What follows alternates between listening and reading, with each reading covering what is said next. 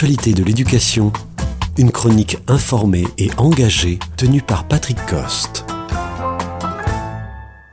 L'évaluation des enseignants consiste en quatre rendez-vous de carrière sur 43 ans, au rythme de tous les 7 ans. Il consiste en trois moments. En amont, une préparation de documents par le professeur qui porte sur le parcours, ses contenus pédagogiques et les projets qui s'y rattachent.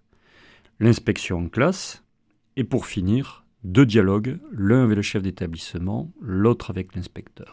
L'observation porte sur la capacité à faire progresser les élèves en classe et le travail en équipe. Les deux évaluateurs produisent une appréciation littérale et un avis sans note qui va de à consolider à excellent.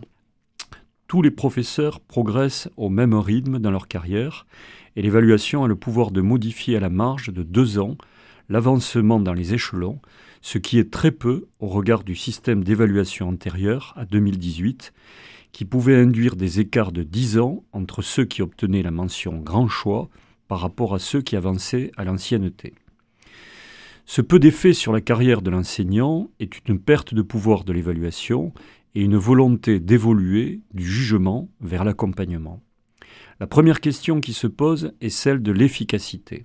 Or, si l'évaluation n'est pas suivie d'une mise en œuvre du conseil et d'une contre-visite, elle se résume à l'envoi d'une bouteille à la mer. On n'a pas besoin d'être grand clair pour comprendre l'insuffisance de quatre rendez-vous dans une vie professionnelle, mais la limite du procédé ne s'arrête pas là. En effet, le prétendu accompagnement se heurte à une attitude défensive des enseignants qui, pour beaucoup, traverse le moment en tartuffe.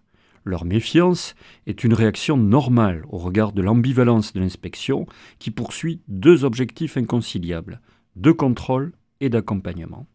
Par ailleurs, si l'on interrogeait les enseignants sur leur sentiment de la plus-value qui a été apportée par leur évaluateur le long de leur carrière, on verrait encore mieux le gâchis, surtout si l'on suppose qu'un inspecteur l'est devenu pour des qualités distinguées. Sur le fond, les enseignants souffrent le mot n'est pas trop fort, de ce que comporte d'impossibilité leur travail. Mais s'y vient se rajouter un défaut de reconnaissance de l'institution, c'est une double peine. Il faut se demander à quoi tient cet ancien rite de l'évaluation individuelle quand d'autres pays se sont tournés vers des évaluations d'équipe. Il y a en France toute une tradition du respect des lignes hiérarchiques dont ce rite est le symptôme. Imaginons une seconde que ce corps de qualité, que sont les inspecteurs, deviennent des conseillers à part entière.